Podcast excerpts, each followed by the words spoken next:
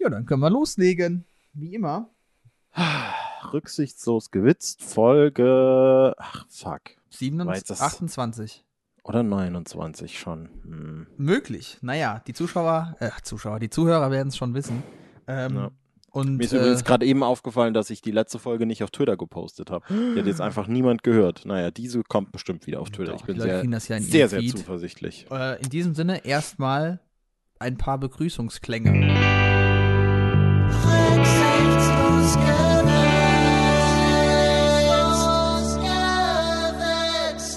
Und damit auch herzlich willkommen. Äh, auch an dich, Benny. Schön, dass du wieder da bist. Ja, hi, schön, dass du wieder da bist. Und ich entschuldige mich schon mal, falls ich heute äh, unproportional auf die Nase hochziehe. Ich weiß nicht, der Heuschnupfen kickt wieder. Keine Mhm. Ahnung wieso. Das ist aber heute zum Glück äh, kein Thema Nee. im Podcast. Wir haben aber ganz viele andere Themen. Wir haben Filme, wir haben ein bisschen Musik, wir haben ein bisschen selbst was gefilmt. Genau, es ist Äh, wie immer wie- ein wie bunter? Strauß an verschiedensten Themen, was uns so bewegt oder was uns irgendwie schon gefällt. Genau. Was haben, was haben wir denn? Das, das sagen wir doch am besten. Ja, das können wir ruhig verraten. Äh, Wie gesagt, du hast es ja schon angedeutet, wir haben ja zusammen gemeinsam ein Filmprojekt. Naja, ist vielleicht etwas zu viel, aber zumindest haben wir eine kleine Szene zusammen gedreht, da können wir ein bisschen reden, weil es echt witzig war. Und dann habe ich ähm, beispielsweise zu berichten über einen Horrorfilm, den ich zuletzt gesehen habe, der mich doch äh, schon beeindruckt hat. Auf seine gewisse Art und Weise. Und dann noch eine Serie, die in, dieser, äh, in diesem Podcast hier schon eine Rolle gespielt hat. Und zwar die Serie Maniac. Und ich bin endlich dazu gekommen, sie anzufangen, muss man auch dazu sagen. Ich habe erst die ersten beiden Folgen gesehen, aber ich möchte das trotzdem irgendwie schon ganz gerne äh, verarbeiten. Vor allem, weil, wie gesagt, es ging ja dann darum, dass wir die zusammen gucken. Ähm, die Serie, was wir dann damals nicht gemacht haben, ich bin gar nicht dazu gekommen. Äh, also, Entschuldigung auch an der Stelle. Auch geil, ne? Gesagt so, ja, wollen wir das nicht zusammen machen? Ich glaube, das war damals noch, als wir den Tipp der Woche, den müssen wir auch mal wieder beleben, ne? Den müssen wir mal wieder mit reinnehmen. Ja, aber wirklich. Naja, auf jeden Fall. Die Serie habe ich geschaut, den Film habe ich geschaut und das äh, gibt, glaube ich, so schon genug Stoff zum Spretzen. Äh, und du hast ja auch noch ein paar Sachen am Zettel. Genau, wo wir gerade noch bei äh, den kleinen Rückblick in irgendwann waren, wo wir mal was gepodcastet haben. Wir hatten auch mal eine Spezialausgabe Pokémon. So ist es. Und äh, da hatten wir, weiß ich noch ganz genau, weil wir hatten das zusammen aufgezeichnet. Ich weiß auch noch, Mhm. wo wir saßen und wie es und, und, und Ja, ja. dies und jenes. Äh, und da hatten wir ganz am Schluss noch kurz drüber geredet, so, wow, Pokémon könnte das nächste große Ding im, im Film-Franchising werden. Mhm. Äh, und damals war so noch nichts bekannt darüber, wie es jetzt weitergeht. Man wusste nur, Detective Pikachu kommt irgendwann. Genau. Jetzt ist er draußen, ich habe ihn gesehen und deswegen dachte ich, kann ich da auch noch mm, äh, zwei, drei Sätzlein drüber verlieren. Mhm. Ähm, darüber hinaus habe ich mal wieder was für die Playlist. Äh, ich habe noch äh, eine ganz, das ist, das habe ich im Vorgespräch auch mal wieder äh, außen vor gelassen. Ich habe noch eine großartige Ankündigung und ein bisschen Werbung vorbereitet. Mhm. Not sponsored trotzdem. Und ich habe noch eine Mini-Anekdote, ähm, mit der ich gerne gerade starten kann eigentlich. Hau Weil das ist so zum Anfang ist das mega geil. Und zwar, ähm, es ist ja ein fortlaufendes Thema und irgendwie denke ich mittlerweile, es ist einfach nur ein Running Gag und deswegen nehmen wir es jetzt einfach wieder mit rein. Heute ist äh, das, das, ich glaube, das, äh, das umschreibt auch ganz gut, äh, wie ich mal beschrieben habe, dass ich ein sehr großer Fan von Die Ärzte bin. Das umschreibt auch einfach ganz gut, dass ich jetzt hier einfach sitze und am Tour-Auftaktstag sitzt und einen Podcast aufnehme und dann auch noch darüber reden muss, weil ähm, ich hatte dir ja schon kurz äh, erzählt, ähm, für, für alle äh, regelmäßigen Zuhörer, vor zwei, drei Folgen war ja Julian zu Gast und mit dem habe ich so das, das Ärzte-Fantum quasi gemein. Also Mhm. in, in, in der Intensität, sage ich jetzt mal. begründet. begründet. Genau. Das, ja. Und wir waren schon super oft auf, auf gemeinsamen Konzerten und wir haben jetzt auch zum, weil jetzt die Tour anfängt, quasi so, äh, haben wir eine Setlist gemeinsam erstellt und so. Es ist so richtig abgenördet. Es ist so richtig unangenehm nerdig, dass, wenn man äh, Außenstehender ist, sich wirklich denkt, so, what the fuck, was ist mit den Leuten falsch? In die Richtung geht das, ja. Und ähm, jetzt hatten wir dann eine Setlist aufgestellt und Mhm. äh, ich hoffe, ich verrate jetzt nicht zu viel. Zum Glück hört, hört Julian nicht unseren Podcast. Und er war schon eher so in die Richtung so, ja, hey, komm, die Ärzte spielen mega krass abgefuckte, unbekannte Songs, weil es ist nur so eine ganz kleine Tour ne, in, in, in, äh, im europäischen Ausland. Ne? Also Mhm. wir sehen die Ärzte in Luxemburg und in London. Und in Deutschland spielen sie ja dieses Jahr nur Rock am Ring, Rock im Park. Und ich habe eher so gedacht, so, nee, komm, ich begehe mal eher so ein bisschen konservativer rein und äh, sie spielen so die Hits und so. Ne? Und Mhm. gerade heute, das ist nämlich jetzt die gerade die aktuell brandheiße Geschichte, äh, spielen sie in Warschau, Tourauftakt. Und sie haben jetzt einen Soundcheck gespielt, Mhm. gerade eben vor der Halle. Also während ihr den Podcast hört, ist A, entweder das Konzert schon vorbei oder es läuft gerade. Ähm, aber Echt? Soundcheck. Wie, wieso äh, das denn? Wieso das denn? So früh? Ach so, Leute nee, den jetzt- jetzt- Podcast hören. Oh Gott, ich bin so bescheuert. Ja, natürlich. Benny, ich muss Oh. dich gerade enttäuschen. Dieser Podcast hier ist kein Livestream und alle Stimmt, anderen ja. Folgen auch nicht. Oh Gott. Oh man. Das zeugt, das zeugt davon, dass ich heute schon äh, mental ausgelaugt bin. Was für ein Scheiß. Naja, Ja. so und die Frage ist, ist irgendwie eine Setlist veröffentlicht worden oder was? Oder haben sie irgendein besonderes Ja. Lied gespielt? Hau mal raus. Das ist, das ist jetzt nämlich eben das Ding. Wir hatten dann so einen, so einen kleinen Live-Kontakt mit Leuten, die vor Ort sind, weil man sich so in der Fanbase so ein ganz kleines bisschen kennt. Julian ist da mehr drin als ich. Ähm, und äh, da hat man dann so ein paar Lieder vorne vor der Halle schon gehört. Und das war halt schon äh, eher so in, in meine Richtung. Also sehr, sehr konservativ gehalten jetzt. Ne? Also Mhm. es, es wurde dann äh, hier irgendwie so ein neuer Song gespielt und dann äh, Wie es geht und irgendwie 2000 Mädchen. Ich weiß nicht, das wird jetzt wahrscheinlich auch Leuten, die jetzt gar nichts mit den Ärzten zu tun haben, nicht so viel sagen und die würden sagen so, ja, was ist mit Westerland und, und zu spät und drei nach Liebe. Ja, Mhm. das kommt wahrscheinlich auch noch. Aber der Point ist, dass sich Julian dann da wie ein Mann im Kalkofen drüber aufgeregt hat. Was mich dann schon wieder ein bisschen hat äh, äh, sehr die Sache äh, genießen lassen, so ein kleines bisschen, muss ich ehrlich sagen. Und ich finde, das ist einfach nur so ein ganz guter, deswegen wollte ich das auch so mit reinbringen. Äh, um das vielleicht in einen minimal kleinen Kontext zu setzen, ist es halt so wirklich, wir beide haben die Band schon sehr oft live gesehen.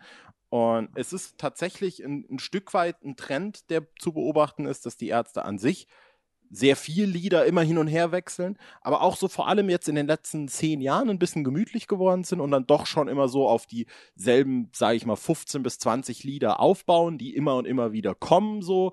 Und dann so, so fünf bis zehn Lieder werden dann mal so durchgewechselt, aber auch da ist es dann immer so, teilweise werden dann auch da wieder neue Lieder reingewechselt, die aber auch schon so im erweiterten Kreis der Live-Songs sind. Und wenn Mhm. du dann halt die Ärzte 20 Mal live gesehen hast, dann ist es halt schon so ein bisschen, dass du denkst so, ah, jetzt kann doch mal was Neues kommen. Und da ist es natürlich immer, jetzt komme ich zu dem Punkt, äh, so ein bisschen schwierig, Fan zu sein, sag ich mal, ne? weil auf der einen Seite gehst du natürlich dahin, weil du halt die Band liebst und ich habe auch eben noch mit Julian dann ganz nüchtern drüber geschrieben und, und wir sind dann auch locker zum Entschluss gekommen, so, wir gucken lieber äh, ein Konzert, wo sie alle Songs spielen, die wir nicht mögen, als gar kein Konzert.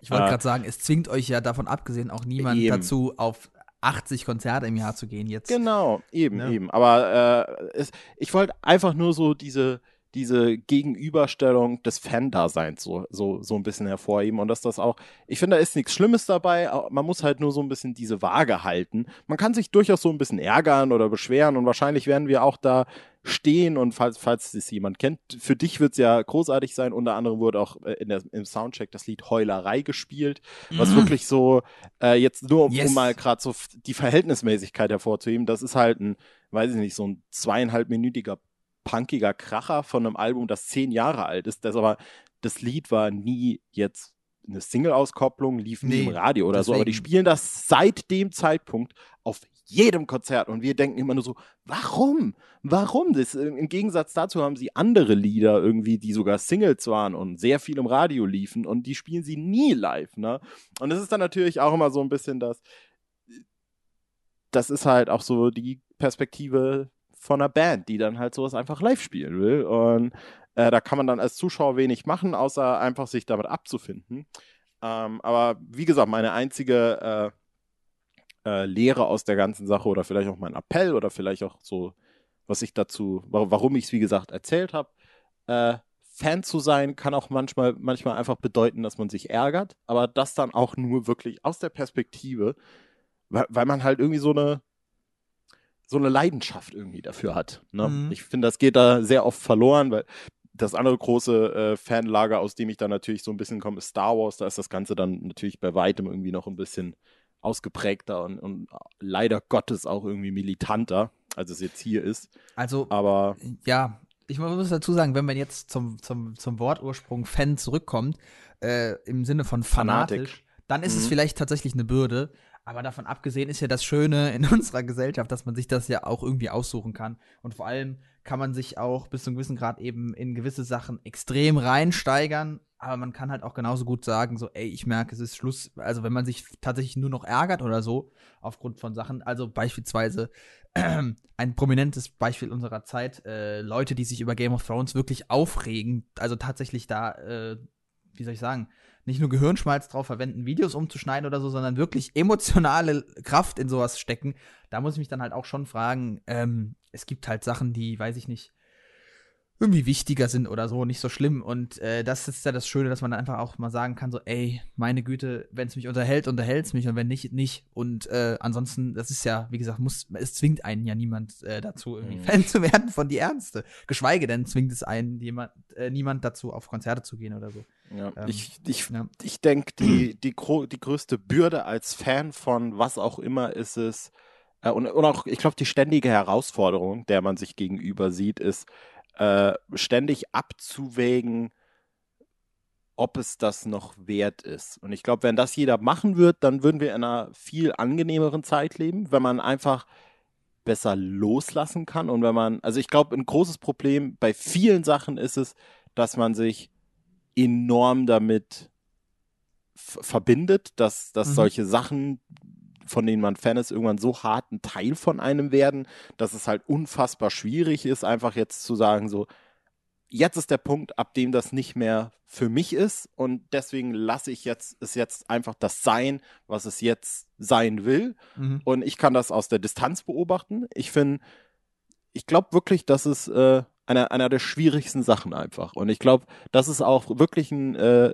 um, um jetzt nochmal dahin zu gehen, ich glaube, das ist auch was, wo, womit ich mich nochmal in den nächsten Jahren auseinandersetzen muss, wenn ich jetzt schon merke, dass Star Wars wahrscheinlich nach Episode 9 nicht mehr das sein wird, was ich gern hätte, dass es ist. Mhm. Und da dann nicht die ganze Zeit reinzugehen und, und Leuten zu erzählen, warum Star Wars jetzt nicht mehr das ist, was es, äh, was, oder, oder warum Star Wars früher besser war oder so. Weil das stimmt nicht. Es ist einfach nur nicht mehr das, was ich davon will, sozusagen. Ne? Mhm, ja, Ich glaube, das ist so die ständige Bürde, mit der man da konfrontiert wird.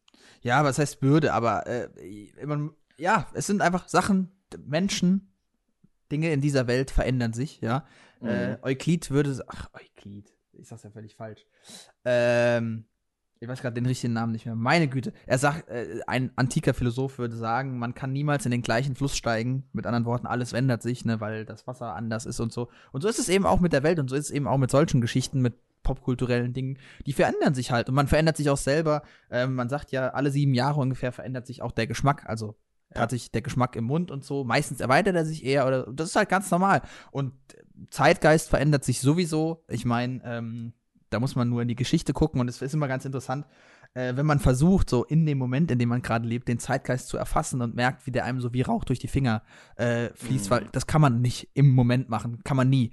Ähm, man kann das jetzt schon für die Naughties machen, also für die Nullerjahre des 2000er, da kann man dann schon so ein bisschen mehr drauf gu äh, gucken, aber äh, das finde ich immer total spannende Phänomene. Und dazu gehört eben auch sowas wie äh, Popkultur, weil es letztlich zur Kultur gehört. Und dazu gehört auch sowas wie Fankultur, die sich entwickelt hat, gerade auch durch das Internet, weil ja viel mehr Menschen äh, dadurch zueinander finden, viel mehr Fen Menschen in Foren aufeinandertreffen und so. Und das ist, wie ich finde, auch eine sehr, sehr schöne Entwicklung. Schlimm ist es denn halt, wenn es in sowas abdriftet, wie du ja auch oft schon thematisiert hast auf Videos in deinem Kanal, so Bad-Fandom, also äh, Mhm. schlechte Fans oder Leute, die, keine Ahnung, sich dann da äh, weiß nicht, anfangen, Leute zu beleidigen oder so oder sich total selbst angegriffen fühlen als Person. Und ähm, ja, aber da, wie gesagt, da haben wir ja auch schon drüber gesprochen, beziehungsweise da hast du ja auch schon einiges in deinen, ähm, in deinen äh, Videos zugesagt. Mhm. Es gibt noch eine Band, äh, wo ich auch so, äh, ich glaube, da ist Zeitgeist wirklich so genau das Richtige. Eine Band namens, äh, ich glaube, die hatten wir auch schon mal kurz Thema, Biffy Clyro. Du kennst die Mm, auch. Ja, Ich hab habe ich dich auch schon mal auf ein, genau, Ja. richtig. Und äh, man muss jetzt gar nichts grundsätzlich von denen kennen, aber der, der, der Breakdown, den ich machen kann, ist, ich habe die 2000, ich meine 2010 entdeckt und da kam das letzte Album von denen gerade raus. Das war so ein bisschen, äh, also es ist so Stadionrock. Ich finde, man könnte es, vielleicht der beste Vergleich ist für alle so die, die mainstreamigen Hörer, ist, es ist wie Foo Fighters, nur so ein bisschen vertrackter, ein bisschen proggiger, ein bisschen um die Ecke gedachter. Ja, Äh, auch manchmal und- nicht so zugänglich, muss man sagen. Genau, also auch genau, wenn es genau. cool ist und so, ne, aber es, ja, stimmt schon.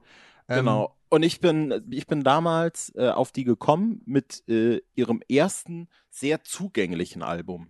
Äh, Mount, nee, das hieß, hieß nicht Mount, Only Revolutions hieß das. Mhm. Und habe das sehr lieben gelernt und habe dann irgendwann gemerkt, dass deren Fan-Community auch so ein bisschen gespalten ist, weil ab dem Album, ab dem ich dazu kam, war das quasi nicht mehr das, was es vorher war. Und Mhm. genau da war auch diese Spaltung, ne? Und es war so interessant für mich auch vor allem jetzt darauf zurückzublicken, dass ich eigentlich mit diesen zugänglicheren Sachen zu der Band gefunden habe, irgendwann dann aber zurückgegangen bin und konnte das dann aber beides völlig unvoreingenommen wahrnehmen und Mhm. habe jetzt so eine so ein Doppelleben führe ich da in diesem Fandom sozusagen. Nicht, dass ich da jetzt irgendwie aktiv wäre oder sowas gar nicht. Ähm, aber es ist wirklich interessant, quasi im Jetzt-Zustand zu leben. Und dann irgendwann habe ich mich auch darin wiedergefunden, dass ich auf deren Konzert war und gedacht habe, so, würden sie noch mehr von dem alten Zeug spielen? Das wäre so geil. Und dann war ich plötzlich jemand von diesen alten Fans und diese ganzen neuen Sachen, die dann im Radio liefen, äh, mit denen konnte ich dann aber auch nicht mehr ganz so viel anfangen. Das ist auch eine ganz witzige Sache gewesen. Ja, ich, ich, wir könnten jetzt echt über die Dynamik von Konzerten sprechen und wie das da so, äh, was das eigentlich auch für eine, in Anführungszeichen, eine Bürde ist für die Künstler zu sagen, also vor allem für Künstler, die jetzt schon auf ein großes Oeuvre zurückblicken können und wissen so, wir haben jetzt schon, weiß ich nicht, fünf Alben, a mindestens zehn bis eher zwölf, 15 Lieder ge geschrieben äh, und veröffentlicht, ne, mit verschiedensten Entwicklungen und dann daraus quasi so äh, Cherrypicking, also sich da dann das Beste rauszusuchen, beziehungsweise das, was du, wo du selbst drauf Lust hast, wo du auch der Meinung bist, du verkraulst die Leute nicht damit. Ähm, das sind, ist immer schon eine geile Entscheidung, was da so passiert Mhm. und äh, es ist einfach geil. Ich, ich, find, es ist auch unglaublich schön, einfach zu wissen, dass ich so, also zum Beispiel Biffy Clyro ist, ist ein gutes Beispiel, weil die, da, da merkt man schon eine starke Veränderung über die Alben. Mhm. Äh, ich bin ja jetzt nie, selbst nicht der größte Fan, nicht so äh, tief in der Musik von denen. Die haben aber auch schon sechs oder sieben Alben, ne? Ich glaube. Also, okay, ein eins, Doppelalbum zwei, von- drei, Vier, fünf, sechs, Fünf. sieben. Ich glaube, Ja. sieben müssen es Ja. sein, ja. Okay. Und äh, da, wenn man dann, wie du schon sagtest, das, äh, denn, denn, ich, äh, sagen wir mal, das Jüngere äh, hört, ist es doch etwas zugänglicher. Also es ist auch schon noch, die Mhm. haben auch schon noch ihre, ähm, ich muss jetzt an The Wee Man denken. Wie heißt das noch? Mhm. Wie heißt The In the name of the Wee ja, Man oh, heißt das glaub ist ja ich, auch ein bombiges Lied, aber das ist jetzt auch nicht unbedingt Radiomusik. Auch selbst, selbst Wolves of Winter. Wobei ich Ja. immer noch, der, da bin ich der festen Überzeugung, das ist Game of Thrones, oder? Also, das habe ich mich schon immer gefragt, ob das pure Absicht ist, weil das passt ja perfekt, so wie die ganzen, äh, weiß nicht, hier die ganzen Werbesender im Moment auf diesen Game of Thrones Zug springen und das in ihre Werbung einbauen und was weiß ich. habe ich damals gedacht, ist das jetzt sehr ein Ernst? Naja, Naja, Stichwort Biffy Clyro, als hätte ich geplant, dass ich diese Überleitung mache. Heute kam ein neuer Song raus. Balance Oh. Not Symmetry heißt der Song. Und er, ich sag mal so, äh, ich sag mal ganz galant, er wächst ganz schön rein. Äh, es ist äh, wieder sehr vertrackt und es ist wieder sehr so, what the actual fuck, was macht ihr da? Und ich glaube, die erste Zeile ist irgendwie so, I don't wanna dance with you, I just wanna fuck. Ich weiß es aber nicht mehr ganz genau, aber irgendwie so in die Richtung. Das ist total abgefuckter Scheiß und äh, den Song werde ich auf jeden Fall sowas von auf die Playlist draufpacken. Okay. Clyro, Balance Not Symmetry. Bin ist ich irgendwie gespannt. für einen äh, für einen Film-Soundtrack oder irgendwie sowas. Was für einen? Weißt du das? Für einen Film namens Balance Not Symmetry, wenn Ach, ich mich nicht völlig irre, ja. Der Film heißt, naja, okay. Ja, Und mitmacht äh, äh, hier, wie heißt sie denn? Laura Harrier, glaube ich, die äh, Love Interest aus Spider-Man Homecoming und äh, äh, die, die, die Anführerin hier aus Black Clansman. Black Weißt du, Clansman, wen ich genau, ja, ja. Genau. na, Ja, schön, äh, schöne Schauspielerin, tolle Schauspielerin. Entschuldigung. Ja, ich, ich kenne noch eine schöne Schauspielerin. Ja. Äh, sie war bei mir im Video im letzten und aber ist gar keine sie, muss ich jetzt mal ganz kurz so sagen. Wieso? Emma war doch zu sehen.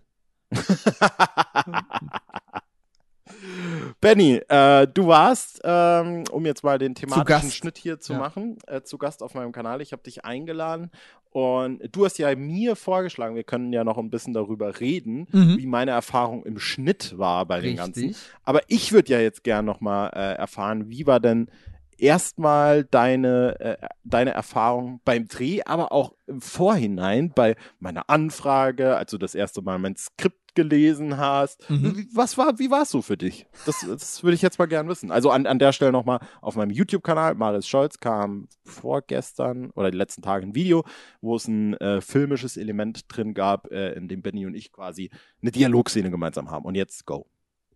Ja, ich bin ja ein ähm, abgebrühter Profi, was das angeht. Ich, ich bin ja schon Schauspieler, seit ich mich erinnern kann. Ich war tatsächlich, da- ich muss jetzt auch mal kurz hier einen Schwank aus meiner Jugend erzählen. Ich habe tatsächlich mal den, den Jesus an, äh, nicht den Jesus, den Josef, so rum, den Josef an Weihnachten gespielt, vor der Kirchgemeinde. Ähm, die Leute haben, sind frenetisch in Ohnmacht gefallen und so und haben, nee, Spaß, also das ist jetzt kein Spaß, dass ich das tatsächlich gespielt habe, aber ähm, wie dem auch sei, ähm, hatte da schon immer Spaß dran, weiß nicht, ob ich das gut oder schlecht mache, das ist mir eigentlich auch relativ egal, weil letztlich war's, ist, ist das witzig. Und als du mich gefragt hast, ob wir das nicht zusammen drehen wollen, bin ich ehrlich gesagt immer dafür zu haben, weil ich, äh, also wenn ich zugegen bin, muss man auch dazu sagen, äh, wohnen ja nicht ähm, äh, direkt beieinander und ähm, Wobei du ja jetzt jeden Donnerstag hier bist, habe ich. ja, so richtig, ja erfahren. klar. Für jeden Film, wo, äh, macht auch gar keinen Sinn, ne? Weil wenn wir die Sachen vorher drehen wollten, wäre es vielleicht sinnvoll, wenn ich mittwochs da wäre oder so. naja, ähm, auf jeden Fall äh, fand ich das, finde ich deine Projekte eigentlich immer ganz witzig und ich mag auch, wenn du so, wenn du da so filmische Elemente einbaust. Also eines meiner absoluten Lieblings äh, äh, Einspielervideos war das Video, wo du ähm, gemacht hast über äh, Bücher über Film, ja. Also, wo du dann vorgestellt hast, was du so selber für Bücher gelesen hast, das Buch zu Ja. Lightning, Lightning, genau, zu Lighting Ja. ähm, oder so weiter und so fort. Und ich fand es so geil, weil du quasi über das Handwerk Film gesprochen hast und dann währenddessen halt irgendwie so handwerkliche Sachen gemacht hast. Du hast irgendwie Holz von A nach B getragen und so. Das war so, also ich will nicht sagen plump, aber halt so effektiv, ja. Und ich finde so, find so Einspieler immer voll, ähm, voll schön, weil das einfach, äh, ich glaube, erstens macht es dir Spaß, man lernt dran, selber äh, irgendwie sich äh, zu betätigen, filmisch ist immer cool. Und ähm, ja, dann hast du mir, wie gesagt, das kleine Skript, was du da äh, vorbereitet hast. Übrigens mit, das darf man ja auch erwähnen, mit demselben Programm wie auch The Last Jedi, ne, das war's, geschrieben wurde. Also so ein richtig schönes Courier New äh, Skript hast du mir geschickt, wie ich das von Quentin Tarantino gewohnt bin, wenn der mir immer so Aber eine hallo. Skripte schickt, äh, damit ich die vorher lesen kann. Klar. Und ähm, ja, was soll ich sagen? Ich habe das gelesen. Es war jetzt tatsächlich nicht das erste Mal. Wir haben ja schon mal was zusammen gedreht, nämlich den wundervollen Ja. Kurzfilm Tape Together. Und Äh. ich glaube, das war schon äh, unsere dritte gemeinsame Arbeit. Und du warst stimmt, ja auch im Korrekt, ja. Mit, mit. Markus. Ja, Ja. genau. Ja. Unsere drittes gemeinsames Werk, ne? So. Ja, ja. Die Trilogie ist somit beendet. Keinen äh, Schauspieler habe ich öfter directed als dich. Ja, das stimmt, stimmt, ja. Und ey, guck mal, was du für, ein- für einen Hochkaräter hattest. Der war schon mal Josef. Ja, kann auch nicht jeder sagen. Die meisten deutschen Schauspieler können lediglich von sich behaupten, dass sie mal Nazi gespielt haben. Ich war Das immerhin äh, jemand aus Nazareth. Ähm, Ah. Naja, und wie soll, wie, soll ich sagen? Ja, ich habe dann halt diesen, diesen Dialog gelesen und das ist natürlich immer ganz interessant, weil man sich das dann schon irgendwie selber vorstellt. Also ich glaube auch selbst, dass Schauspieler das nicht einfach nur so runterlesen nach dem Motto, was passiert und wie, sondern man hat dann schon irgendwie selber so ein Gefühl, wie man das, wie man das spricht, wie man Sachen sagt, was man sich vorstellt. Man überlegt sich natürlich auch, wie das Gegenüber reagieren sollte, also so wie der Dialog dann verläuft. Ähm, Mhm. denk drüber nach, ist das organisch oder würdest du das anders sagen? Also ich habe ja zum Beispiel auch, das, was letztlich ja im Video gesagt wird, ist ja nicht die 1 zu 1 Übersetzung der Wörter, die du im Drehbuch stehen hast. Das ist ja zum Mhm. Beispiel bei Quentin Tarantino anders. Da wird ja fast schon drauf insistiert, also von Tarantino, Mhm. dass das 1 zu 1 übernommen wird, aber der Mann ist auch begnadet, was das angeht. Also da möchte man quasi jeden Punkt, jedes Komma übernehmen. Ähm, das soll jetzt nicht bedeuten, dass deine Dialoge schlechter waren, nur das passiert halt ganz normal so im Gespräch, weil man das dann auch versucht, organischer zu gestalten, ge- aufeinander zu reagieren oder auch Sachen einfach einzustreuen. Dadurch, dass wir uns ja quasi auch selbst gespielt haben, ähm, will man das ja auch so vielleicht einen Schritt, ein Stück weit authentischer machen. Und äh, deswegen, wie gesagt, überlegt man sich schon sowas oder sagt so, ah, das Wort, da würde ich, glaube ich, eigentlich selber nicht so benutzen oder so, oder ich würde das vielleicht anders drehen. Ähm, ja, und dann äh, letztlich bringt alles nichts. Man kann es bis zum Ende tot lesen und auswendig lernen. Äh, man muss es dann halt auch einfach machen. Ne?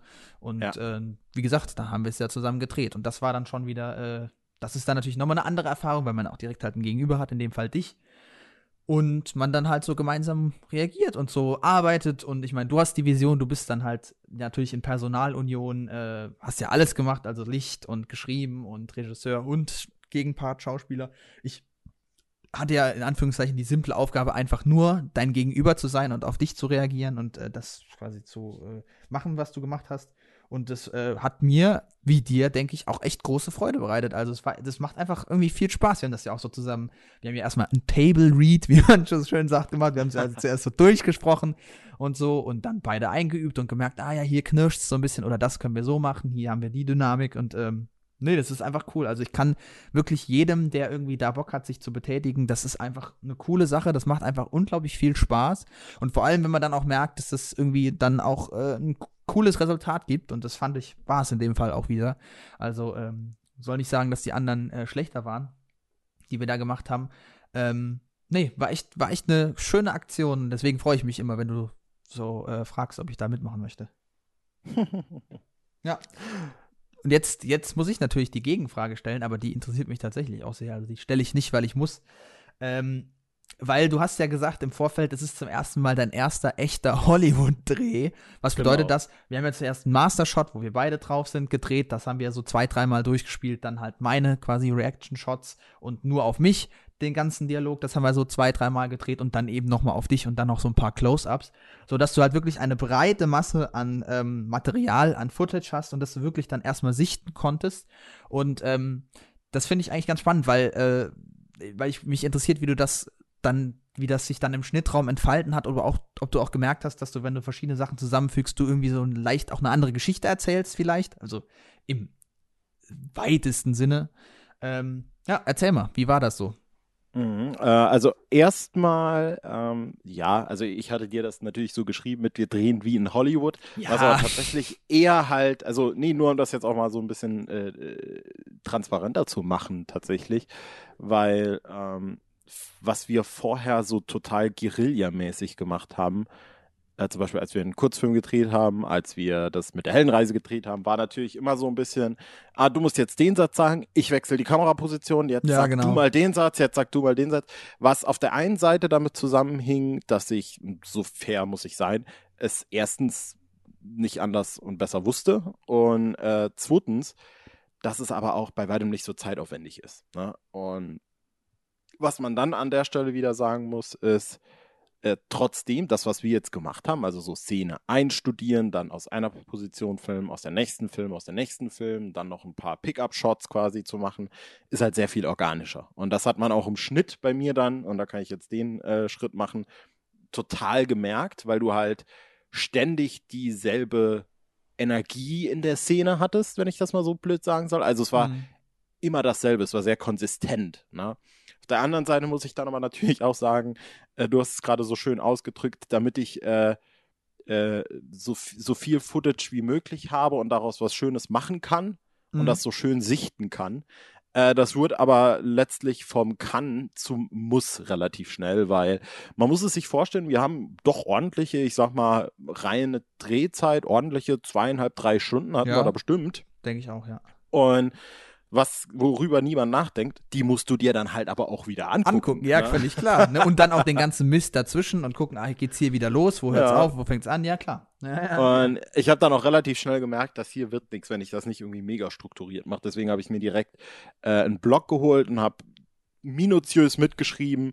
Erster Take, was ist brauchbar. Zweiter Take, was ist brauchbar. Dritter Take, was ist brauchbar. Dies, das, jenes. Mhm. Ähm, der Fun Fact dazu noch: äh, Es gab ja zwei Szenen.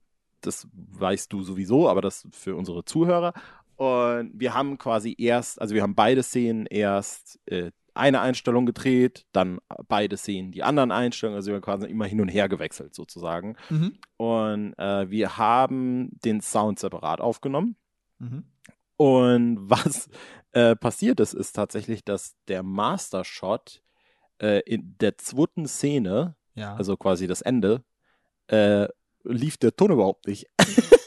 Ach du Heiland, ja, super. Das heißt, da hatte ich äh, nur den Kameraton, aber auch hier wieder war halt gar nicht so tragisch, weil ich Mhm. den Ton ja eigentlich auch aus den anderen Sachen hatte. Weil wir das äh, Tongerät nicht angemacht haben, oder was? Genau, richtig. Ja, Hab- super. Habe ich klasse. einfach verpeilt anzumachen. Profis einfach, Profis am Werk, Ja. klar. Aber das ist halt auch wirklich genau das Ding so, äh, wenn man sich halt auch um tausend Sachen gleichzeitig kümmern muss. Ne? Ja. Das ist halt einfach, das, das passiert. Da, da kann man irgendwann nichts dagegen machen. So, ich hatte äh, das jetzt schon lange nicht mehr, dass sowas passiert ist. Es war jetzt auch bei weitem nicht so tragisch. Aber wenn man halt, ich sag mal, auch im Jahr, ich nenne es jetzt einfach mal ganz großspurig so, äh, weiß ich nicht, 40, 50 Produktionen hat und wenn es nur YouTube-Videos und dann passiert halt zwangsläufig mal, dass der Ton nicht richtig sitzt, dass der Fokus nicht richtig ist oder irgendwas Mhm. wird halt mal einfach passieren, wenn du alles allein machst und das mache ich halt, ne? Ähm, aber trotzdem, es, es fällt, glaube ich, niemandem auf und es war auch nicht so tragisch. ähm, dass, äh, dass da der Ton zusammenklamüsert wird. Und ja, es war tatsächlich im Schnitt eine interessante Sache, weil auch ich muss dazu sagen, es war auch für mich ein First. Ich habe noch nie wirklich eine Dialogszene zusammengeschnitten, so richtig mit der Prämisse, dass ich verschiedene Takes habe, dass ich auch verschiedene Energies da quasi reinbringen konnte. Ich weiß zum Mhm. Beispiel noch, dass ich drei verschiedene Versionen von äh, dem Take hatte, wo ich sag, du magst Avengers Endgame und ich hatte eine, wo ich halt sehr, sag ich mal, aggressiv und fordernd das sag und einmal Mhm. eher so frustriert und so und ich habe das dann hin und her geschnitten, dann so, mit wem gehe ich jetzt? Was, was macht am meisten Sinn? Und äh, alles drückt die Szene irgendwie in eine, in eine bisschen andere Richtung Ja. und Oder auch die ich dann- Reaktion, erinnere ich mich, dass ich habe, ich reagiere mit was und das haben wir auch mehrmals aufgenommen. genau. Und ich genau. fand die, die, die Vision, die du gewählt hast, fand ich tatsächlich die ulkigste, mit Abstand. Die ulkigste. Ist richtig so? Ja, und genau, genau da, das war auch tatsächlich, das freut mich jetzt, dass du es sagst, weil das war auch so ein bisschen die Richtung, in die ich halt gehen wollte, weil ich dann auch mich dazu entschieden habe, nicht die Version zu nehmen, indem ich ganz äh, forsch zu dir sage, Benny, du magst Avengers Endgame, sondern ich habe dann eine genommen, wo ich sage so, ach, ja, du, du magst Avengers Endgame. So irgendwie mache ich es dann. Und dann du direkt, was? So. Und deswegen habe ich dann gedacht, ja, das ist dann nicht so ernst. Und ich will es ja auch, das, das war ja auch nur, das Avengers Endgame-Ding war ja auch nur ein Vehikel für die Tatsache, die ich eigentlich rüberbringen wollte. Und es soll ja gar nicht darum gehen, den Film irgendwie zu shaden.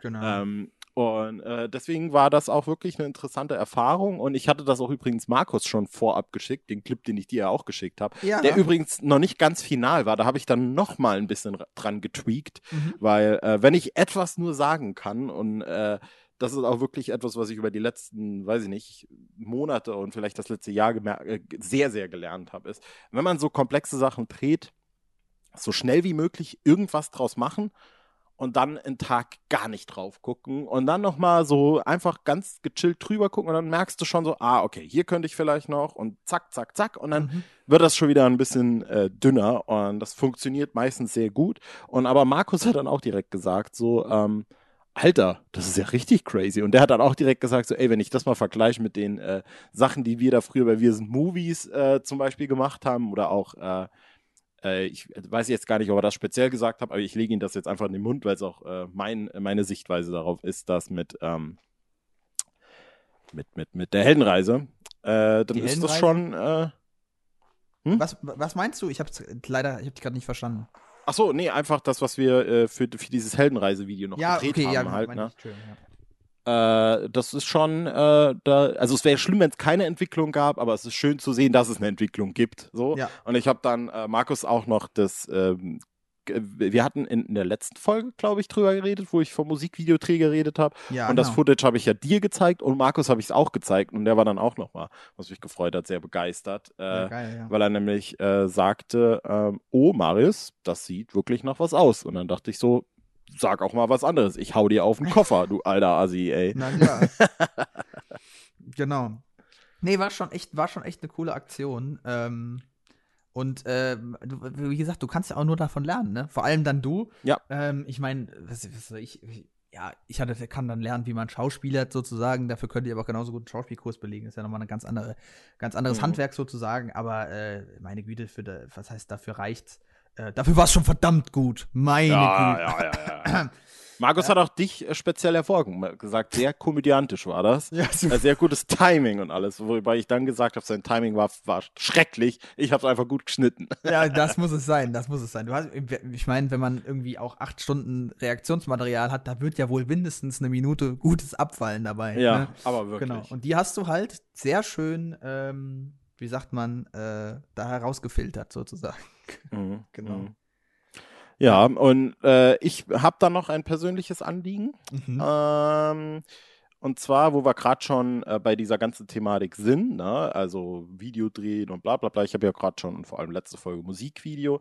Ich kann äh, feierlich verkünden, dass äh, jetzt noch nicht, aber war, wahrscheinlich, wenn die meisten den Podcast hören werden, also freitags Mhm. oder samstags oder sonntags, keine Ahnung, äh, kommt ein Musikvideo raus, das ich äh, inszeniert habe, das du ja auch schon kennst. Ja, sag das, Morgen sag das Datum. der wissen sie's. 16. Der 16. 17. Mai, Entschuldigung, heute ist Genau. der 16. Der 17. Mai ähm, kommt ein Musikvideo raus von einem äh, sehr geschätzten äh, Freund des Hauses, nenne ich es jetzt einfach Muss mal. man weil so sagen, es ja. Ist, äh, es ist derjenige, es ist die Stimme, die alle von uns schon gehört haben, das, denn äh, der junge Mann, der das Intro für uns äh, hier bereitgestellt hat, Genau. äh, von dem ist äh, das Video, das ich dann auch inszeniert habe. Und es ist äh, wahrlich das absurdeste, was ich jemals vor der Kamera hatte. Also so Mhm. viel kann ich nur schon mal sagen. Ich will jetzt nicht spezifisch was sagen. Was ich allerdings sagen kann, ist, ich werde das Video äh, auf jeden Fall äh, zu Augen zu, so heißt der Song, sehr guter Song auch in meinen Augen, Mhm. ähm, äh, in den Show Notes verlinken. Ich werde auch jetzt Augen zu dementsprechend schon mal auf die Playlist packen, weil es ist Ja, auch dann auf Spotify verfügbar. Von Pessimist an der Stelle übrigens. Ihr solltet nicht so pessimistisch sein, was das Video angeht. Äh, das könnt ihr dann auch wahrscheinlich, werde ich da die Werbetrommel ein bisschen rühren auf äh, meinen Twitter-Account oder so, werdet ihr das ganz, ganz bestimmt auch noch finden. Äh, dann werde ich das morgen im Laufe des Tages irgendwann posten. Ich meine, um 18 Uhr wird es äh, online gestellt am Freitag. Äh, und ich bin äh, wirklich, wirklich excited, weil ich kann es nur noch mal betonen und ich kriege da jetzt kein Geld dafür, dass ich Werbung mache. Ähm, ich kriege nur Geld dafür, dass ich Musikvideos drehe, aber trotzdem äh, es ist ein, ein Projekt, das mir sehr ans Herz gewachsen ist. Wir hatten das im Dezember schon gedreht und das ist wirklich wahrlich, wahrlich, wahrlich ähm, das Absurdeste, was ich jemals gedreht habe. Genau, das wollte ich auf jeden Fall noch sagen. Mhm. Ja, ich erinnere mich noch, als du mir das geschickt hast und dann ähm, gefragt hast, was ich davon halte. Nicht jetzt im Sinne von, äh, was, ob ich das gut gemacht finde oder nicht. Das fand ich. Es war gut gemacht. Aber äh, worum es denn eigentlich geht. Und Ja, Musikvideos. Und du sagst mir dann so, ist doch ganz klar das und das und ich so, oh mein Gott, darüber habe ich noch nie Ja. nachgedacht. so viel dazu, so viel zu der klaren Intention des oder der Filmemacher. Äh, it's up in the air, würde man so schön Ja. sagen. Ne? Ja. Korrekt. In diesem So, Sinne. und damit wieder Ja. äh, zu, den, zu den Profis, würde ich fast sagen, weil wir haben noch äh, Filme gesehen, tatsächliche Filme. Ne? So ist es, so ist es. Ich würde anfangen mit einem Profi, Sehr gerne. Ähm, der eine Serie inszeniert hat. Es ist äh, Carrie Joji Fukanaga. Ich habe es bestimmt schon wieder falsch ausgesprochen. ich muss gerade nochmal doof nachfragen, ist das jetzt auch der Bond? Ja, äh, warte, war es. Kann sein, dass er es nicht Ah, mehr und ist. jetzt ist Ja. es nochmal jemand anderes. Stimmt, wer ist denn das? Nee, pass auf, ich glaube, Weil er hat es übernommen von Danny Boyle. Ah, ja, ja, genau so war's. ich Korrekt. bin mir nicht sicher, ob Right. er immer noch dabei ist. Ich glaube doch, aber doch, ja. logisch, logisch. Ja, Es genau. war doch letzte große Verkündung mit Richtig. allen äh. Darstellern und so habe ich sogar kurz reingeguckt, weil sie da irgendwie in Jamaika am, am, am Strand saßen irgendwie. Genau. Ja, gut, dieser Mann hat ähm, eben diesen Film inszeniert, also nee, nicht wird diesen Film inszenieren, den neuen Bond-Film. Und was er auch inszeniert hat, was vielen vielleicht ein Begriff sein könnte, äh, der Film Beasts of No Nation. Das war für Mhm. mich nach ähm, House of Cards so die erste große Netflix-Eigennummer, wo man kannte. Ne? House of Cards war ja dann noch schon relativ früh bekannt. Und ähm, Beasts of No Nation war eben einer der ersten Netflix-Filme selber, der vor allem auch auf äh, kritischer Basis, also bei den ganzen Film Awards und so, ähm, eine Rolle gespielt hat. Ich weiß gar nicht mehr, ob er irgendwas gewonnen hat, aber er war zumindest nominiert. Und ähm, den habe ich leider noch nie gesehen, werde ich wahrscheinlich irgendwann mal nachholen. Auch nicht. Aber was ich eben angefangen habe, ist die Serie von ihm und zwar Maniac. Ähm, prominent besetzt und zwar in der Hauptrolle einmal Emma Stone und auf der anderen Seite Jonah Hill. Und ähm, wie gesagt, ich hab, wir haben es ja schon am Anfang erwähnt, wir haben das ja uns mal vorgenommen, das gemeinsam zu gucken. Und du hast die ganze Serie gesehen, oder? Nee, ich habe auch nur irgendwie drei Folgen oder sowas mal geguckt. dann. Geil, dann bist du ja nicht viel weiter. Ich bin bei Folge, also gestern Abend dann die erste und zweite Folge geschaut. Und ähm, das war schon echt ganz schön krumm, krumm, krumm. Also ganz was komisches. Ähm, es spielt in so einer absoluten Parallel, also in einem Paralleluniversum, würde ich jetzt einfach mal beschreiben. Ähm, was man an solchen Dingen sieht, wie beispielsweise, dass es spielt in New York, also es gibt New York ganz normal, aber ähm, die Statue, die Freiheitsstatue, also Statue of Liberty, heißt irgendwie Statue of Power Lib oder Ultimate Lib Liberty oder so und ist halt irgendwie so ein riesengroßer Engel mit so einem Speer oder so. Also sieht halt völlig anders aus. Ist zwar auch so grün angelaufen, aber sieht halt völlig anders aus. Und ähm, dieses Paralleluniversum ähnelt unserem Universum, aber es gibt halt viele Dinge, so kleine Dinge, die so verändert sind. Das hat mich übrigens sehr daran erinnert an Der dunkle Turm, also für alle Stephen King-Fans, äh, ist ja auch ein, ähm, eine Buchreihe, die darauf aufbaut, auf Paralleluniversen, die nebeneinander existieren, die quasi relativ ähnlich sind, aber dann eben doch so Kleinigkeiten verändert haben. Und äh, dadurch schafft King es übrigens auch, dass alle seine Bücher in einem Universum spielen. In dem Universum, das alle Paralleluniversen beinhaltet, sozusagen. Ähm, aber das ist ein ganz anderes Thema für, wie immer, ganz eigenen King-Podcast. Äh, aber ich fand das schon sehr, sehr komisch und es ist so eine psychotische äh, Geschichte, also so eine, so eine pathologische, in der es vor allem um, äh, naja, ich weiß nicht, ob es vor allem, aber eben um Jonah Hill geht und auch so um Traumabewältigung im weitesten Sinne, glaube ich. Äh, und es wird sich zeigen, in welche Richtung sie sich entwickelt. Man kann vielleicht so viel anreißen. Ich glaube, das weiß man auch, wenn man die Trailer sieht, dass sich Emma Stone und Jonah Hill in die Hände eines pharmazeutischen Unternehmens begeben, um dort eben neue Medikamente testen zu lassen, in dem Fall eben tatsächlich Drogen.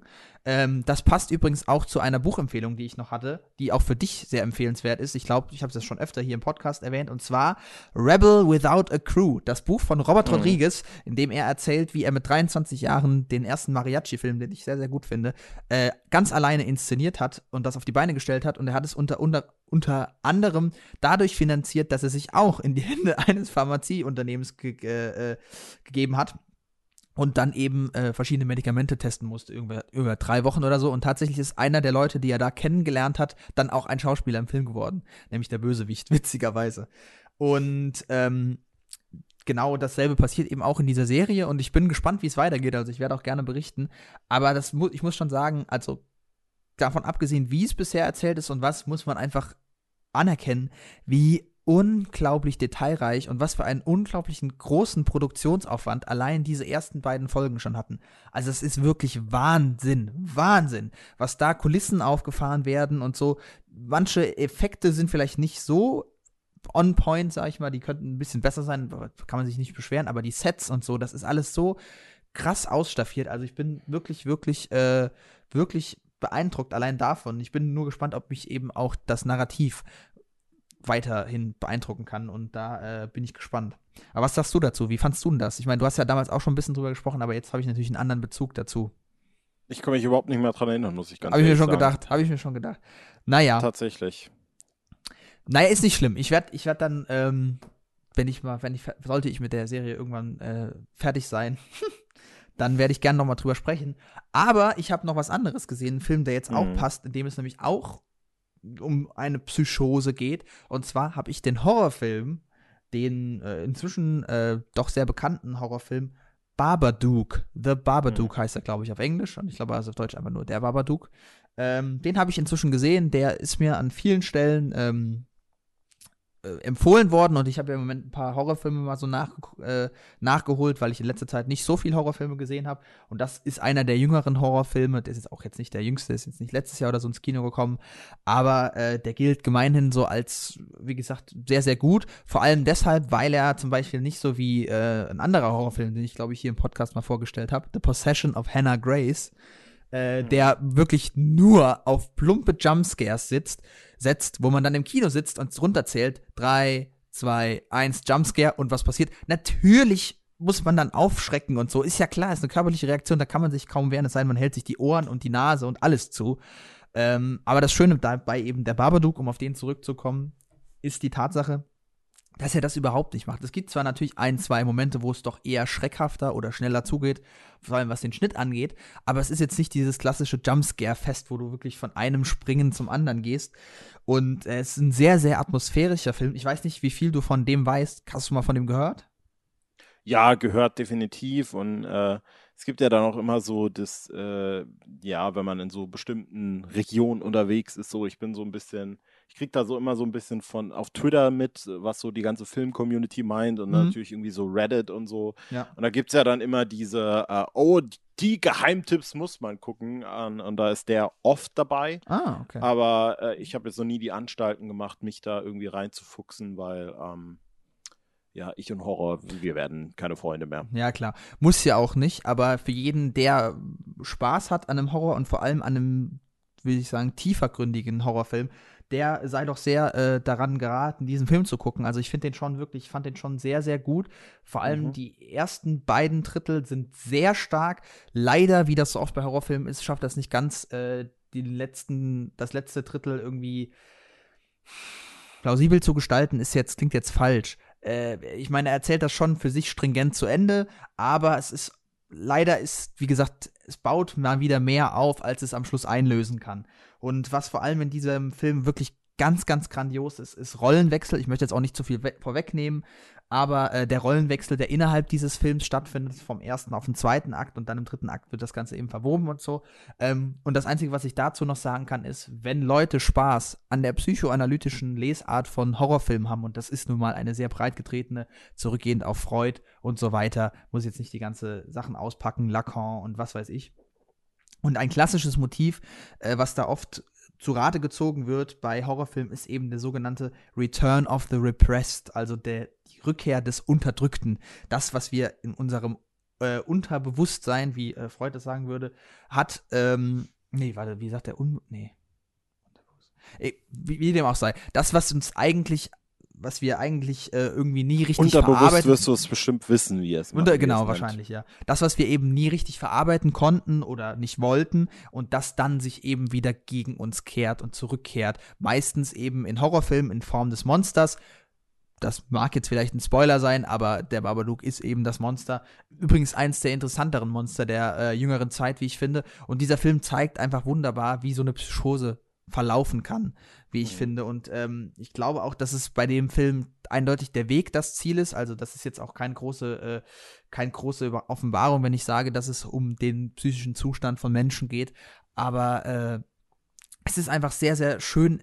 Naja, also ich meine, sofern sowas schön erzählt sein kann, aber es ist sehr, sehr stringent erzählt und man kann das sehr gut nachvollziehen und man fühlt sich wirklich so in diese Figuren hinein und das war wirklich einfach ein tolles, ein, eines der besseren Horrorerlebnisse als zum Beispiel die Neuauflage von The Texas Chainsaw Massacre mit Jessica Biel.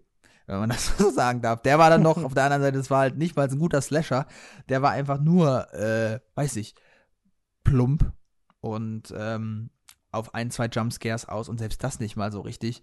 Äh, deswegen, also der Babadook, eine große, große Empfehlung für Leute, die äh, Horrorfilme gerne mögen. Wie gesagt, schafft es am Ende nicht ganz so sehr, alles, was er äh, quasi so entfaltet, so hundertprozentig befriedigend zu äh, machen, aber äh, zu Ende zu erzählen, besser gesagt. Ähm, aber trotzdem ein sehr, sehr interessanter Film und ähm, dann sei noch an letzter Stelle gesagt, Babadook, man denke mal über diese Formulierung nach. Ich sag nur, äh, scheiße, ich habe das Fachwort dafür vergessen. Naja, man kann mit den Buchstaben noch andere Wörter formen. So viel dazu. Genau. Akronym. Anagramm. An Anag- oder Anagramm? Anagramm ist es nicht, nee. Ich guck mal gleich Nee. nach. Was ist Ja. ein Anagramm nochmal? Anagramm, das könnte auch sein. Ich guck mal gerade. Was sagt das? Akronym ist doch die äh, Abkürzung. Akronym ist die ADAC Abkürzung, ja. ist ein An Akronym, ne? ja, Anagramm ist es. Anagramm, genau. Okay. Ja. Kann man auch ein anderes cooles Wort mit Anagramm formen eigentlich? Geht das? Gran... Grammana. Grammana. Man Ja. kann alles damit formen. Natürlich, klar. D ähm, Stichwort so ein bisschen noch, äh, oder, oder eigentlich viel besser. Äh, ich ich nehme ja auch eine Strömung in unserem Podcast wahr, dass Strömungen eigentlich gar nicht in unserem Podcast stattfinden. Das, nämlich, äh, weil wir wirklich auch interessante Konversationen erst immer danach oder davor haben. Mhm. So auch letzte Woche oder letztes Mal, als wir angefangen haben, uns gegenseitig hier Filmtrailer zu empfehlen und ich dir dann gesagt habe, ey, guck mal, der neue Jim Jarmusch-Film, äh, The Dead Don't Die. Richtig. Ja, und da haben wir wieder einen klassischen Horrorfilm sozusagen. Ja, ja, ja. Und Ja. Äh, der, der hatte ja jetzt Premiere in Cannes. Vor, vorgestern oder so. Mhm. Und? Und wirklich, das, ich, ich hätte mich können in Arsch beißen, weil äh, ich habe dann den Red Carpet irgendwie angehabt, so nebenher und immer wieder so reingeguckt. Und dann Du war Adam hattest den Driver da. angezogen? Hä? Ja, ja. Mhm. Und Adam Driver war dann wieder da und hat irgendwie so ins Mikrofon genuschelt und so, yeah, it's okay, I think it's a great movie. äh. So, und äh, dann wurde irgendwann währenddessen so nebenher gedroppt, dass jetzt ja die Premiere anfängt. Aber in ganz Frankreich läuft ja auch der Cannes-Film die Premiere äh, in den Kinos. Und ich denk so, hä, was? Und ich dann einfach so aus Fun mal gegoogelt, ob ich, ich bin ja hier relativ nah an der französischen Grenze, Mhm. ob ein Kino hier in der Nähe in Frankreich den Film gezeigt hätte. Turns out, yes. Ich hätte können ein, einfach schon irgendwie 40 Minuten fahren und dann The Dead Don't Die in OV im Kino gucken. Wo, wo das? Wäre natürlich, äh, ja, hier Metz oder Straßburg, beides ah, ja, äh, die, wäre die, und die zeigen, weil du hättest es dir natürlich nicht auf Französisch angeguckt, also du hast schon nach OV Nee, aber geguckt. OV halt, ne? Ist ja auch in, in Cannes gezeigt worden. Ja. Version Original, wie es so schön auf den Internetseiten stand. Äh, Naturellement. und aus, aus Frust so ein bisschen habe ich dann gedacht, weil, nee, weißt du was, ich war auch noch gar nicht bereit für The Dead Don't Die. Ich habe vorher nur einen anderen Jim Jarmusch-Film gesehen, das war Patterson. Mhm. Der kam, glaube ich, 2006 2016, 2017. 16, in ja, der kam, als ich in England Ende war. 2016, genau.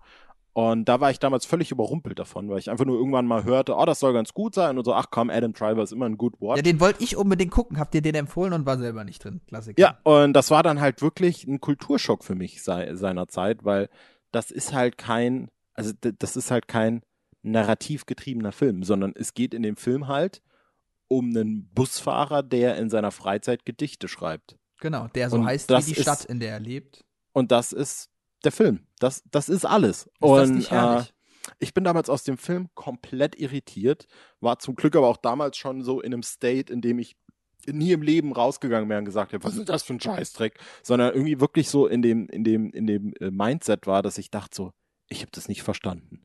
Ich habe das einfach nicht verstanden, aber über die Monate und Jahre habe ich den Film aber sehr ich sag mal, profund in Erinnerung behalten, Mhm. äh, als dass es da tatsächlich irgendwie was gab. Also es gab in dem Film schon was. Also kann ich ihn auch sehr, sehr äh, warm, warmen Herzens weiterempfehlen, um einfach irgendwie mal so auszubrechen aus diesem Hollywood-Narrativ so. Mhm. Und äh, dementsprechend habe ich dann einfach mal mit, mit diesem Background von The Dead Don't Die geguckt, äh, was, was gibt es denn noch so von Jim Jarmusch auf äh, hier auf unseren bekannten Freundesplattformen mit N und A, also Netflix und Amazon. Mhm. Äh, und es gab dann einen Film, der hieß Night, Night on Earth oder Night on Earth. Ich weiß es nicht mehr ganz genau. Auf jeden Fall gab es Mhm. den auf Amazon. Das war der einzige Jarmusch-Film. Und da dachte ich so, ach, weißt du was?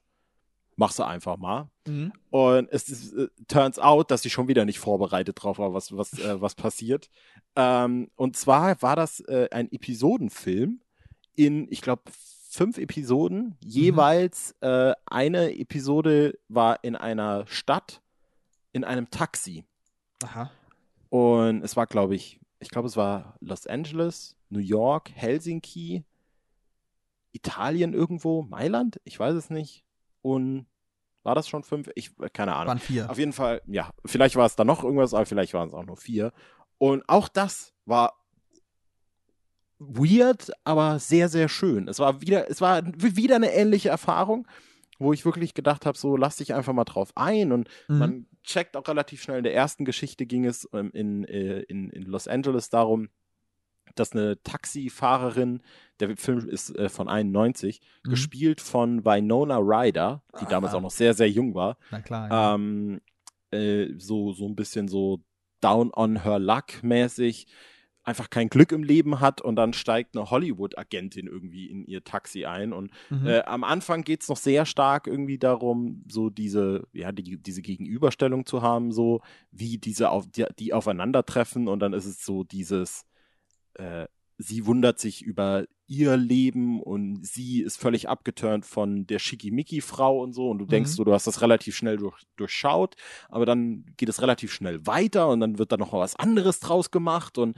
so war das ganz oft und das war wirklich schön. Es war Schön, ja. richtig a, a good watch, muss ich an der Stelle sagen. Einfach nur jetzt mal noch so mit reingehauen und kann jeder einfach jetzt gucken, wenn er irgendwie bei Amazon Prime am Start ist. Von daher ich glaube, Patterson ist auch bei Prime. Mittlerweile leider nicht mehr, weil ich dachte, Ehrlich? ursprünglich dachte ich, weißt du was, ich glaube, ich gucke mir Patterson nochmal an. Ähm, aber da habe ich gesehen, der ist leider äh, nicht mehr verfügbar mittlerweile, was sehr, sehr Ah, schade, schade. ist. Okay. Ähm, ja, und jetzt könnte ich noch über einen, äh, ich, ich, ich spoil jetzt mal so weit, einen Film reden, der mir nicht ganz so gut gefallen hat. Er ist wieder bei Prime drin. Ja, ist er, Patterson? Wer streamt.es, beste Seite des Internets, zumindest sagt die das. Ähm, ich kann auch mal nachher noch bei Amazon selber gucken. Aber Mhm. ja, ich würde mich doch, äh, würde mich doch sehr interessieren, was du eigentlich zum neuesten Noir-Thriller, den die Leinwand zu bieten hat, sagst. Ja, was soll ich sagen? Also, das war mal ähm, ganz schön lange Pause. So, Prime, ja, ist bei Prime drin, auf jeden Fall. Gut. Verrückt. das Gut, dann habe ich einfach nur Tomaten auf den Augen oder ist es jetzt wirklich innerhalb von den drei Tagen wieder dazugekommen? Ähm, ja, Detective Pikachu habe ich ja gesehen, ne? Wie Genau. gesagt, äh, also ich habe mich, ich habe mich gefreut auf den Film. Allein schon aufgrund der Tatsache, kann man ja äh, nochmal kurz äh, rekapitulieren. Weißt du, wir sind beides Kinder, Kinder von Pokémon. Ne? Mhm. Also wir haben das schon miterlebt, wir waren im Epizentrum, sind wir groß geworden und allein schon von da habe ich gedacht, äh, habe ich der, der Pop popkulturelle Nuklearschlag damals. Schon wieder, war, ja. Genau. Äh, dachte ich, ach komm, äh, selbst wenn irgendwie der Film kacke ist, es wird wenigstens a good watch, einfach mal Pokémon zu gucken. Einfach mal zwei Stunden Pokémon gucken. Und das Problem an der Sache ist jetzt, ja, es war a good watch, zwei Stunden Pokémon zu gucken. Der Film war auch nicht kacke, Mhm. aber es war einfach so gottverdammt langweilig. Und ich, also, ich zitiere da sehr gern dich. Ich weiß nicht mehr, in welchem Kontext du das jemals gesagt hast. Ich bin mir relativ sicher, dass du es gesagt hast. Äh, es ist manchmal echt schlimmer, wenn ein Film belanglos ist, als dass er einfach nur blöd ist. Ja. So. Ja, genau, schlecht. Und schlecht und ja. belanglos, ja, genau. Genau, das war bei, bei, für mich echt hier der Fall. Äh, es war irgendwie echt langweilig und ich, ich habe Oh, mich wirklich man. so dabei erwischt, wie, also erstmal, ich, ich sage noch ein paar sehr positive, weil es gibt durchaus positive Sachen zu dem Film zu sagen. Ich finde, der Film würdigt seine Wurzeln enorm. Also Mhm. teilweise in, so weit, als dass ich sagen würde, das ist mir schon wirklich zu abgefuckt, weil teilweise die Outfits von den äh, Leuten, so die aus, aus sage ich mal, dieser Pokémon-Welt kommen, weil unser Protagonist Tim, Ja, gespielt von Justice Smith, genau. ist halt eher so, also es ist wirklich der Classic, wir identifizieren uns mit ihm Protagonist. Äh, es ist auch so ein bisschen die Metaspielerei, weil So Fish out of water mäßig. Nee, eigentlich gar, also ist, ich fand das ganz klug, weil er ist, und an, an dieser Stelle vielleicht, falls Leute den Film nicht gesehen haben, ich werde jetzt nichts Grund, Grundlegendes spoilern, aber falls ihr gar nichts wissen wollt, dann guckt, dann, dann schaltet jetzt aus. Äh, wir, das ist wahrscheinlich auch unser letztes Thema hier, ne? Genau, ja. Äh, Tim ist halt, also vielleicht wirst du es jetzt checken, wenn ich sage, er hatte als Kind eine sehr große Verbindung mit Pokémon und sein großer Traum war es, immer Pokémon-Trainer zu werden und er hat immer die Pokémon-Sachen geguckt, die Mhm. Liga und so. Und jetzt mittlerweile ist er im echten Leben angekommen, hat einen Job und ist so mehr, ja, mit, den, mit beiden Füßen auf dem Boden und hat so ein bisschen sein, Mhm. sein, sein, sein, Leben angefangen. Der hat soll die ein Kindheit hinter sich sein. gelassen. Der soll einfach uns, Benny, äh, rep repräsentieren, weil wir ja früher Pokémon-Trainer werden Ja, schon wollten. klar, klar. Nur, aber ich habe immer gedacht, der wäre tatsächlich irgendwie so, weiß ich, 14, 15, so ein Jugendlicher. Ja, ich kann, ich kann vielleicht nachher äh, dann noch einen, einen massiven Spoiler raushauen, vielleicht dann ganz am Ende. Äh, Mhm. Da kann ich dann dazu auch noch was Kurzes sagen. Harry Ähm, hat das alles nur geträumt. Der lebt immer noch bei seinen äh, Groß, äh, bei seinen Großeltern, bei seiner Tante und Onkel unterm Sch äh, Schrank. Scheiße. Gott, das verraten. Ja, auf jeden Fall äh, gibt es da dann auch Begegnungen mit einer, ich glaube, so Praktikantin von einem, von einer Zeitung, die sieht man auch im Trailer, so eine Kur blonde. kurze Zwischenfrage. Äh, ist es denn die Welt, die wir kennen, also Alabastia und so? Gibt es. Ist, Nee. Also, na, Also das gibt's in der Welt, aber es ist äh, eine andere Stadt. ah ja, okay. quasi. Und die wird auch nicht genannt, oder was? Rhyme City heißt die Stadt. Ja, Und das okay. ist nicht, quasi die Stadt, die dafür bekannt ist, dass Pokémon und Trainer zusammenleben, sozusagen. Okay, ja, Crime. Einklang. Nee, Rhyme. R-Y-M-E wird sie, Ja, okay. geschrieben. Weil Crime City für so einen Crime-Thriller wäre echt. das wäre echt die Krönung. Naja, so wie die Gotham City, friedlichste ehrlich. Stadt im Pokémon-Universum. Ja, ja. Crime City. Ja, Gotham City ist genau so ein, äh, so ein Telling Name, ne? Naja. Ja. Okay. Ja, ja. Und aber die, äh, zum Beispiel die Zeitungspraktikantin, oder es gibt auch im Trailer die Szene, wo man dann Glurak sieht. Das ist in so Mhm. einem Underground-Pokémon-Kampfladen, weil eigentlich ist die Stadt friedlich, aber dann hat sich halt so ein Untergrund entwickelt, wo dann doch Pokémon-Kämpfe illegal gehalten werden und so, Mhm. ne? Und auch da gibt es dann einen Trainer, der so wie so eins zu eins aus diesem äh, Gameboy-Spiel wirkt, wenn so Rüpel Rudi möchte kämpfen. Und der sieht dann auch so aus, der hat so eine total überzogene Lederjacke an mit so einem riesen Kragen und hat so ein total ein abgefuckt komisches Tattoo von einem Klurak dann. Und das war schon so, dass ich teilweise dachte so, hä, was machen die? Und irgendwann kam es mir dann so, ach so, klar, natürlich, das sieht aus wie aus einem Gameboy-Spiel. Und dann dachte ich auch teilweise so, die, diese Kostüme sehen teilweise ein bisschen trashy aus, aber dann auch wieder, Mhm. ja, aber genau so sahen die halt in dem Anime aus. Und das sind dann so die kleinen Nots. Und das fand ich, ich fand's refreshing, sag ich mal.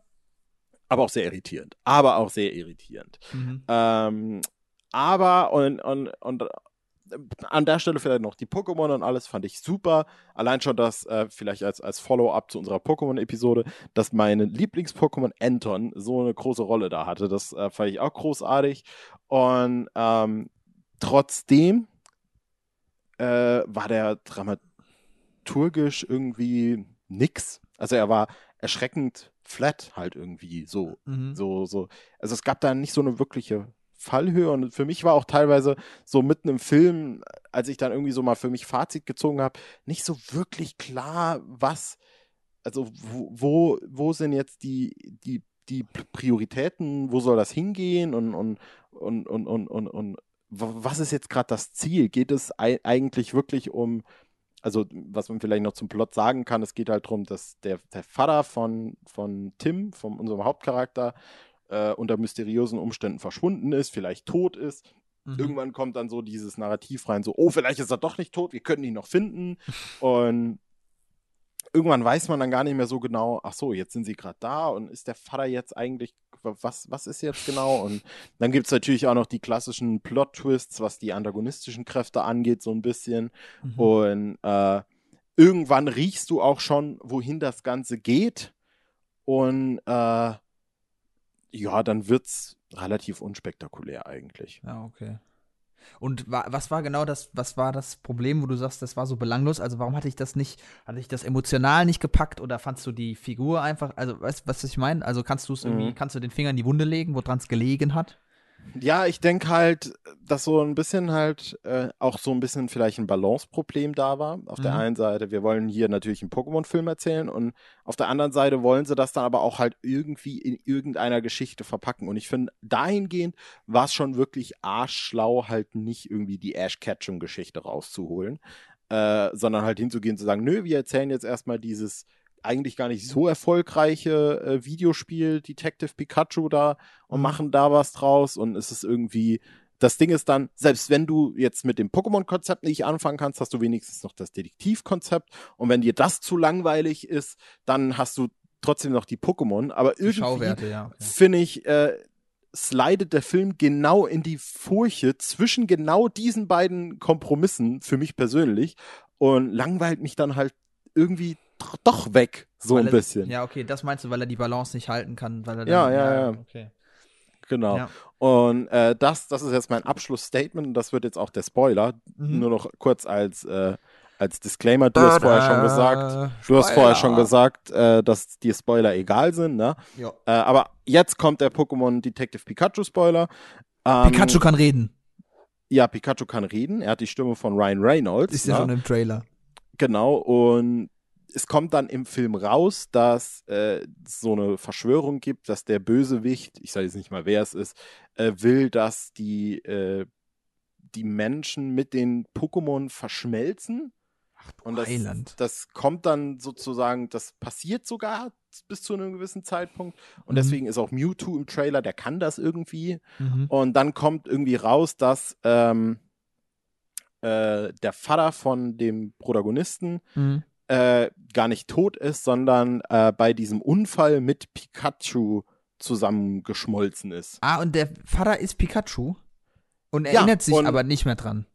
Genau, genau, ah, richtig. Okay. Und äh, das ist dann auch nochmal so, es ist so ein bisschen clunky erklärt alles letztlich dann. Und äh, aber als dann letztlich, also der Bösewicht packt das dann, dass die ganzen Menschen mit ihren Pokémon zusammenschmelzen, mhm. dann wird es aber wieder resettet und dann wird auch wieder resettet, dass der Vater und Pikachu auseinandergeschmolzen werden. Mhm. Und dann siehst du halt am Schluss, dass Ryan Reynolds tatsächlich der Vater von Tim ist, also unserem Protagonisten. Ja. Und für mich war dann wirklich kurz der Moment, und da schließe ich nämlich an, wo du gerade eben sagst, die haben dann tatsächlich eine Szene zusammen und ich dachte dann so, Moment, ich dachte jetzt irgendwie die ganze Zeit, unser Protagonist, der ist irgendwie Versicherungsvertreter oder sowas, ne?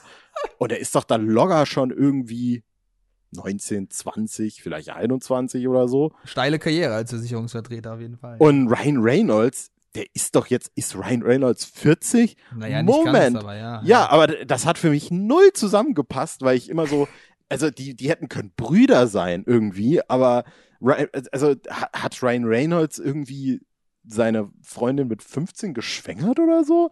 Äh, das war wirklich, wirklich weird. Ich meine, ob es jetzt letztlich zusammenpasst oder nicht, ey, das ist mir völlig wurscht. Aber es war wirklich ein sehr irritierendes Moment, äh, als dann Ryan Reynolds da ganz am Schluss vom Film um die Ecke kommt.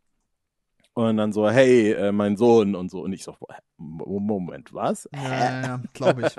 Wie alt ist der? Und ja, das war so ein bisschen weird. Äh, aber dann hast du halt auch gecheckt, warum äh, diese, warum Ryan Reynolds jetzt gecastet wurde halt und mhm. eben nicht irgendwie keine Ahnung, Danny DeVito, der ja auch irgendwie mal im Gespräch war, dass das lustig wäre, wenn der Pikachu synchronisieren wird. Hm. Ähm, ja, also ich hatte den Twist ähm, nicht minder cool gefunden, wenn es sein Bruder gewesen wäre, sein älterer. Ich finde, das hätte man alterstechnisch fast noch, fast noch besser hingekriegt. Ja, Aber ja, dementsprechend. Es war jetzt für mich kein riesengeiles Ding. Aber ja kann man schade. machen. Aber ähm, eine andere Sache mit Justin Smith, die dir auch gefallen hat, ist nämlich der wundervolle Film Margus Spuren, fällt mir gerade ein. Da spielt er auch oh, mit. oh Ja, stimmt. Wusste ich nicht. Äh, wusstest du nicht mehr? Nicht mehr, du? aber ich habe Ja. den Film gesehen, ja. Ja, das ist ein sehr, sehr schöner Film, fand ich. Äh, Paper Towns heißt er, glaube ich, im Original, ist auch eine Buchverfilmung. Ähm, Mhm. Was mich nur interessiert ist, äh, äh, was sagen die Transhumanisten zu dem Film? Also äh, spielt das irgendwie eine Rolle, weil es irgendwie, also geht es darum, dass tatsächlich dann irgendwie der die Seele des Menschen in die Körper der äh, Monster, Monster sag ich schon, ja Pocket Monster halt in der Pok in die Pokémon oder also spielt das irgendwie wirklich eine Rolle oder ist das einfach nur so halt, ja, der will das halt irgendwie verbinden und dann ist auch gut. Ich glaube, ähm, der, ah, ich müsste jetzt echt, ich weiß es nicht mehr ganz genau. Ich glaube, der übergreifende Plot ist halt, dass äh, Bill Nighy, der auch mitspielt, das ist auch der wahre Antagonist sozusagen. Und äh, er sitzt quasi im Rollstuhl gefangen und er hat es irgendwie gepackt, sein Bewusstsein in ein anderes Pokémon zu transferieren, in dieses Mewtwo. Mhm. Und das packt er dann mit so einem komischen Teil, das an seinem und an Mewtwo's Kopf ist. Und mit der Kraft von Mewtwo, glaube ich, packt er es dann auch, dass sein Ziel quasi Pokémon und Menschen, also es ist eigentlich tatsächlich was, sein, seine Intention ist eigentlich was Gutes, weil er halt auch irgendwie der Gründer dieser Stadt ist, Rhyme City, Mhm. und halt dieses friedliche Beisammenleben fördert und er bringt es quasi einen Schritt zu weit, sozusagen. Er geht Ja, okay. noch weiter und sagt, die sollen nicht nur friedlich zusammenleben, die sollen einfach eine, eine Einheit bilden. Und äh, das ist dann der, der, der Schritt, der ihn quasi zum Bösen macht. Mhm. Ja, das klingt Ja. doch, klingt doch an und für sich schon mal nach relativ interessantem Material, ne? Also das, äh, naja. Irgendwann werde ich ihn bestimmt mal gucken, aber Ja. wahrscheinlich nicht mehr dieses Jahr.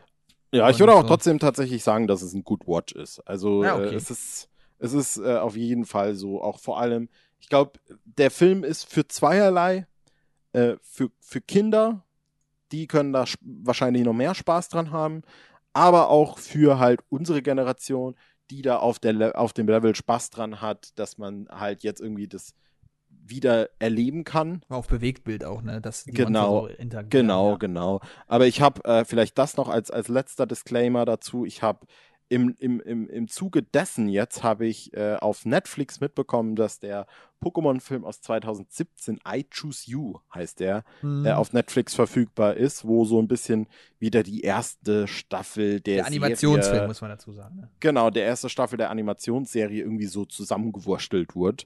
Mhm. Ähm, und holy shit, äh, ich dachte, Detective Pikachu ist der schlechteste Pokémon-Film, den ich den Monat sehe.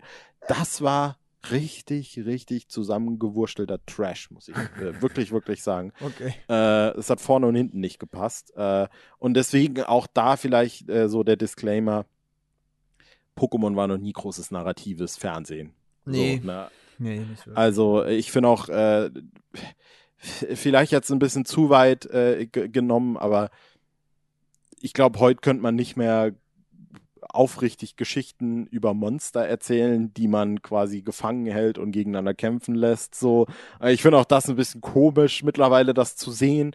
Als Kind war es irgendwie cool und äh, dann dieser Freundschaftsaspekt, der da ja immer so mit rein spielt, ist halt auch gut, aber trotzdem ist es aber auch irgendwie schwierig dann zu sagen, ey, wir sind so gute Freunde, du musst jetzt für mich kämpfen, auf den Tod. So, Ach Gott, Ja, meine, äh, wie gesagt, ne? Wir wollen jetzt hier den Mythos äh, ähm, Pokémon nicht demystifizieren oder dekonstruieren. Wir lassen es einfach mal da stehen. Nicht, dass jetzt hier die ganzen Pokémon-Fans Genau. abschalten.